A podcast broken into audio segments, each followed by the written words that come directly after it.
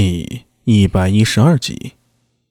哎，苏大伟在一百九十三的位置发现了一只酷似黑猫小玉的存在，猫灵，是猫灵，不是猫的灵魂。按书中的介绍，猫灵的品级其实很低，只有五品，只是它有一种非常奇怪的能力，就是灵珠半身，它可以获取其他诡异的灵珠，并将之同化，变为己用。成为半身灵珠，半身灵珠最大的好处就是，当狸猫失去本命灵珠之后，半身灵珠就会转化为新的本命灵珠。也就是说，它有两条命。灵猫对半身灵珠的要求很高，品级一般都会高于本命灵珠。苏大伟看到这一段，合上书，露出若有所思的表情。之前，小玉为了救明空，于是将本命灵珠给了明空，原本就是必死的结局。却因为半世灵珠的转化，却因为半世灵珠的转化，使得小玉重生了。就是说，小玉此前已经有了半世灵珠，她的灵珠又是什么灵珠呢？苏大为心里非常好奇。如果按照书中的说法，猫灵这个排名是以他本命灵珠来算的，在半世灵珠没有转化之前，他只能排名到一百九十三，但转化之后，要根据灵珠的品级才知晓，所以。书中的意思是说，一旦狸猫复活，其能力很难统一判断。所以，黑猫现在的排名是多少呢？苏大为挠了挠头，感觉非常有趣。的确，黑猫再次出现的时候，能力明显提升了很多。从他在灵宝寺收拾幻灵那一招水龙来看，他比之前至少要强了几倍。控水并非灵猫的天赋能力，那就是说，他的这个技能。是根据半身灵珠而生的，有意思啊，真的有意思。苏大伟没事的时候就会翻看这本书，觉得是打发消磨时间的法宝。这比后世的网络小说要好看多了。记得当年他看过一本什么《大唐不良人》，当时还觉得可以，当时觉得还好看，可现在看来简直逊毙了。看看人家这设定啊，不良人简直不值一提呀。苏大伟乐呵呵地把书放好，走到楼门口，用手里的小毛杵敲击栏杆。林老大，肚子饿了。林老大，开饭了。舒大哥长安狱有犯人三百多名，敢这么吼的只有苏大伟一个。没办法，谁让笑面虎关照他呢？其他的犯人心里虽有不满，却无可奈何，只能暗搓搓地躲在角落里。羡慕嫉妒恨呢？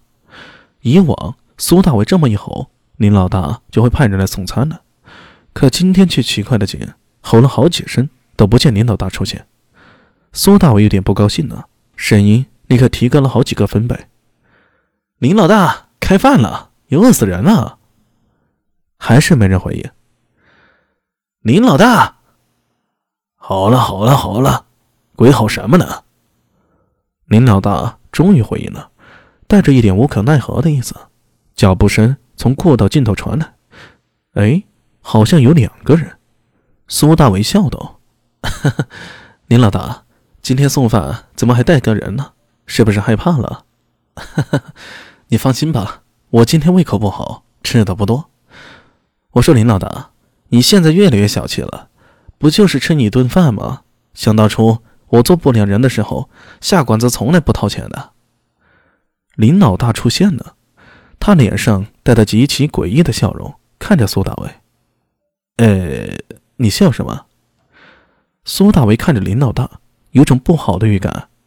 呃，饭呢？我可饿死了。阿米，原来你这么嚣张啊！呃，我哪有嚣张？下馆子还从不掏钱。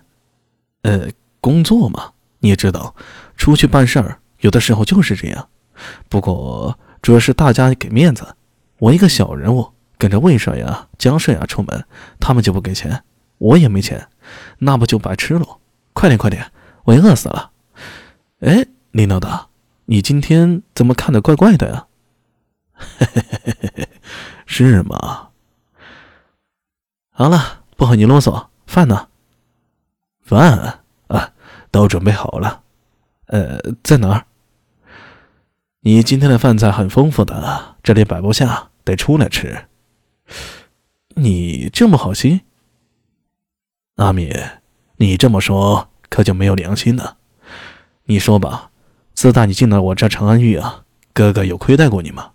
想洗澡，哥哥给你准备热水，还他妈找人给你搓背呢。想喝酒，哥哥给你买，你还经常给我挑三拣四的。苏大伟越听越觉得不对劲儿，好像觉得林老大是在坑他。呃，林老大，刚才我听好像是两个人呢。哈哈，你听错了。林老大笑眯眯的取出牢房钥匙，把门打开了。走吧，饭菜都准备好了，别凉了。